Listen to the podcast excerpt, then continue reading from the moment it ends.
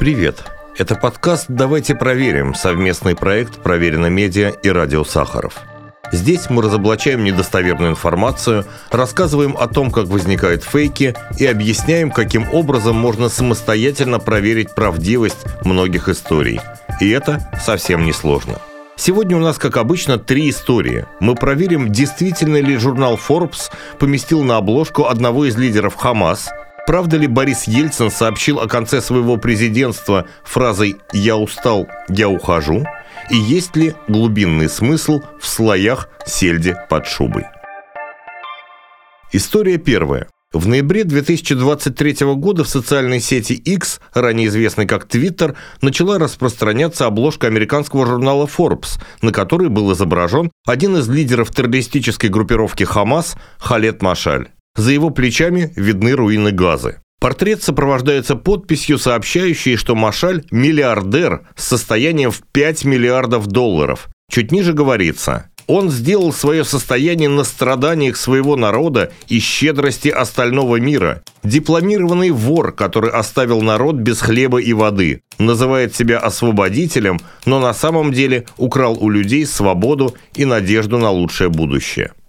Самое время вспомнить, кто вообще такой Халет Машаль. Один из самых влиятельных лидеров Хамас живет за пределами подконтрольного группировки сектора Газа. Сначала штаб-квартира Машали находилась в Дамаске, затем он переехал в Катар. До 2017 года Машаль возглавлял Политбюро Хамас и в этом качестве участвовал во многих переговорах, в том числе и с российскими официальными лицами. Вот, например, он и глава российского МИДа Сергей Лавров приветствуют друг друга на встрече в Дохе в 2015 году.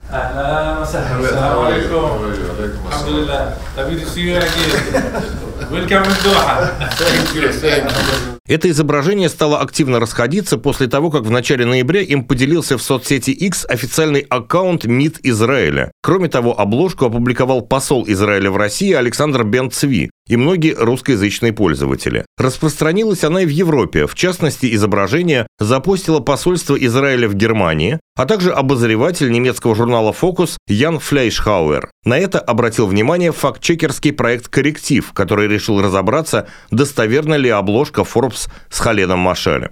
Итак, давайте и мы выясним, выходил ли такой журнал. Обложки журнала Forbes доступны на сайте издания. Номер за октябрь-ноябрь 2023 года посвящен Марку Цукербергу. Нет фотографий Машаля и на обложках других выпусков. На самом деле, если приглядеться к опубликованному израильскими дипломатами снимку, можно заметить и некоторые технические детали, выдающие подделку. С июня 2019 года оформление обложки Forbes немного изменилось. Название издания теперь занимает не всю ширину обложки, как в случае с фото Машаля, а смещено к центру. В нижнем углу вирусной картинки размещен штрих-код. Ну, во-первых, на обложках Forbes, как правило, штрих-кода нет. Правда, в последний год было одно единственное исключение. В последнем выпуске 2023 года за декабрь и за предстоящий январь 2024. Во-вторых, штрих-код на изображении с Машалем не сопровождается никаким цифровым кодом и другими техническими подробностями. Кроме того, фактчекинговая служба агентства France Press обращает внимание на многочисленные ошибки в английском тексте на обложке с одним из лидеров Хамас. Примечательно, что вскоре после публикации обложки с Машалем в аккаунте израильского МИД в соцсети X появилось еще одно подобное изображение, на этот раз с другим функционером Хамас Исмаилом Хани. И с ней ровно такая же история. Старый дизайн, ошибки в орфографии и синтаксисе и никаких следов на официальном сайте журнала. Представитель пресс-службы издания Билл Хэнкс ответил, что на обложке, которая разошлась в соцсетях, много технических неточностей, которые просто не могли бы появиться в настоящем выпуске. Кроме того, реальный размер состояния Халеда Машаля невозможно установить из-за того, что группировка чрезвычайно закрыта. Можно говорить лишь о некоторых представлениях о финансовых ресурсах всего Хамас. Так, в 2014 году все тот же Forbes опубликовал рейтинг богатейших террористических организаций. Хамас в этом списке занял почетное второе место после ИГИЛ. По данным издания, годовой оборот палестинской группировки составлял 1 миллиард долларов. В октябре 2023 года Министерство финансов США выпустило документ, в котором назвало доходы Хамас огромными, но не уточнило конкретных чисел. Возвращаясь к вирусным обложкам с лидерами Хамас, можно с уверенностью сказать, что это подделка. В случае с изображением Исмаила Хани МИД Израиля вскоре после публикации уточнил, что речь идет о сатире и иллюстрации. Но знаете, что реально? Банковские счета лидеров Хамас пополнились долларами за счет невинных жителей Газы, заявило дипломатическое ведомство в бывшем Твиттере. История вторая. Фраза «я устал, я ухожу» стала частью нашего воспоминания о том, как 31 декабря 1999 года первый президент России Борис Ельцин сообщил готовящейся к Новому году стране о своей отставке.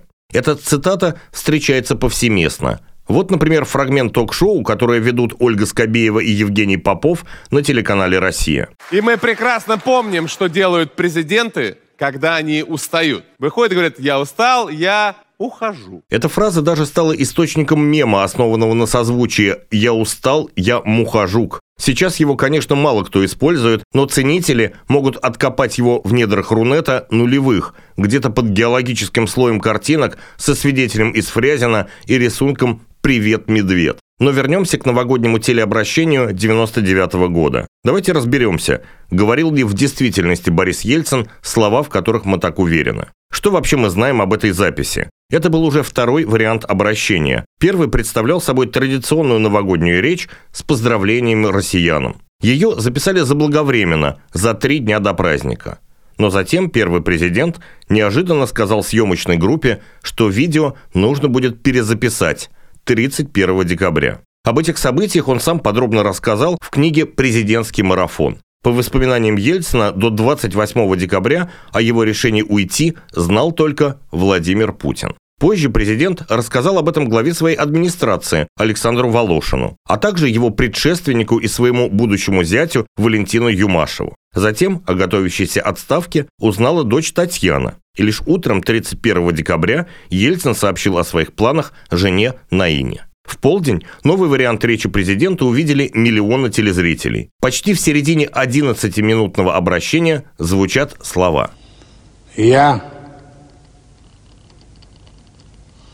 ухожу. Ухожу раньше положенного срока». В следующие пять минут президент говорит о том, что Россия должна войти в новое тысячелетие с новыми энергичными людьми и просит прощения за неоправданные надежды. А затем повторяет. «Я ухожу. Я сделал все, что мог. Мне на смену приходит новое поколение, поколение тех, кто может сделать больше и лучше. В соответствии с Конституцией, уходя в отставку, я подписал указ о возложении обязанностей президента России на председателя правительства Владимира Владимировича Путина. Никакого «я устал» в его речи нет. Но откуда же взялась первая половина легендарной фразы? По всей видимости, она засела в наших головах благодаря КВН. Одним из первых, если не самым первым источником этой цитаты, стало выступление сборной 20 века в КВН спецпроекте – Игра была показана по Первому каналу 8 ноября 2002 года. Ну ладно, все, на сегодня все, я побежал, у меня дело еще по горло. Зашибись! Не, ну ты красавец, а кто новогоднее обращение Ельцина писать будет, а? Ну, парни, ну давайте сами, а? Я устал, я ухожу. Ты, ты, ты, ты что? 31 декабря 99 -го года. Телевизор? Ну? Я устал! Я ухожу! Все! Уже в следующем, 2003 году, появляются и первые упоминания этой псевдоцитаты в интернете. А Александр Масляков в своей книге «КВН жив» позднее отметил, что фраза «я устал, я ухожу» еще долго витала в последующих КВНовских сезонах. Выходит, что высказывание «я устал, я ухожу» принадлежит Борису Ельцину лишь наполовину. Эта фраза стала типичным примером так называемого эффекта Манделы, то есть ложной коллективной памяти, когда в массовом сознании прочно закрепляются воспоминания, противоречащие реальным фактам. История третья. Хорошо знакомому нам с детства салату «сельдь под шубой» приписывают удивительную историю создания. Популярная версия гласит, что классика новогоднего стола появилась в годы гражданской войны, причем у каждого слоя в этом блюде было свое идеологическое значение. В таком виде историю возникновения сельди под шубой можно встретить в медиа, блогах и соцсетях. Итак, сюжет выглядит так. В 1918 году купец Анастас Богомилов, который владел трактирами в Твери и в Москве, задумался над тем, как примирить разнообразных посетителей своих заведений. Конфликты между ними регулярно вспыхивали то ли из-за политических разногласий, то ли из-за чрезмерных возлияний. Так или иначе, повар Аристарх Прокопцев, которому была поставлена задача придумать объединяющее всех блюдо, решил пойти по пути образов и метафор. В состав символического салата вошли сельдь, которая представляла пролетариат, картофель, избирался от крестьян, свекла, она, конечно, отвечала за большевиков, и майонез, который был призван напоминать об угрозах буржуазии. Название якобы тоже было непростым. Предполагается, что шуба – это аббревиатура, которая расшифровывается как «шовинизму и упадку», «бойкот» и «анафема». Результаты обычной поисковой выдачи говорят нам, что об истории предположительно столетней давности широким массам стало известно совсем недавно. Самые ранние упоминания, которые мы смогли обнаружить, относятся к 2009 году. Тогда один из пользователей Википедии предложил дополнить статью о салате легендой про классовые отношения. Его коллеги с предложением не согласились, поскольку информация показалась им очень спорной и не подтвержденной источниками, а кроме того предположили, что, цитирую, «кому-то очень хотелось протолкнуть свою версию, чтобы как-то прославиться». Тем не менее, красивая легенда быстро набрала популярность. Уже в 2011 году пересказ этого сюжета появился на региональном сайте Тверь News а в 2013-м историю упомянули в одном из предновогодних выпусков новостей Первого канала. Сельдь под шубой из овощей впервые появилась где-то здесь, на московских улицах, в трактирах купца Богомилова. Объединив в себе разные продукты, это блюдо должно было объединить еще и разные социальные слои. Правда, в этом сюжете все же усомнились в достоверности этой легенды, добавив, что историки не смогли найти следов купца Анастаса Богомилова в списках московского купечества. Имя непосредственного автора блюда, повара Аристарха Прокопцева, тоже встречается лишь в контексте истории про наслоившиеся друг на друга социальные классы. Удивительно и то, что рецепт, якобы придуманный в послереволюционной России, составители основных советских кулинарных книг игнорируют всю первую половину века. Ничего не знает о сельде под шубой книга о вкусной и здоровой пище, ни в первом издании 1939 года, ни в последующих 47 и 52. По словам историка кулинарии Павла Сюткина, рецепт этого салата вообще не встречается в подобных сборниках вплоть до 80-х годов 20 века. Есть и другие оценки возраста рецепта. Обозреватель «Коммерсант ФМ» утверждал, что история селедки под шубой уходит далеко от нашей страны в северные скандинавские края. У нас же блюдо появилось в 1960-х годах. Это цитата из обозревателя. Но неясно, на каких источниках основана эта версия. Как бы то ни было, маловероятно, что якобы изобретенный в 18 году и ставший настолько популярным рецепт по неясной причине пропал из виду на несколько десятилетий. По всей видимости, в качестве привычного нам новогоднего блюда этот салат появился уже во второй половине 20 века. Не исключено, что сель под шубой – это результат переработки блюд, распространенных ранее. Как в североевропейской, так и в отечественной кулинарии были популярны салаты со схожими ингредиентами, но с другой, часто уксусной заправкой. Вероятно, со временем ее заменили на майонез. Это был подкаст «Давайте проверим» – совместный проект «Проверено медиа» и «Радио Сахаров». Пока.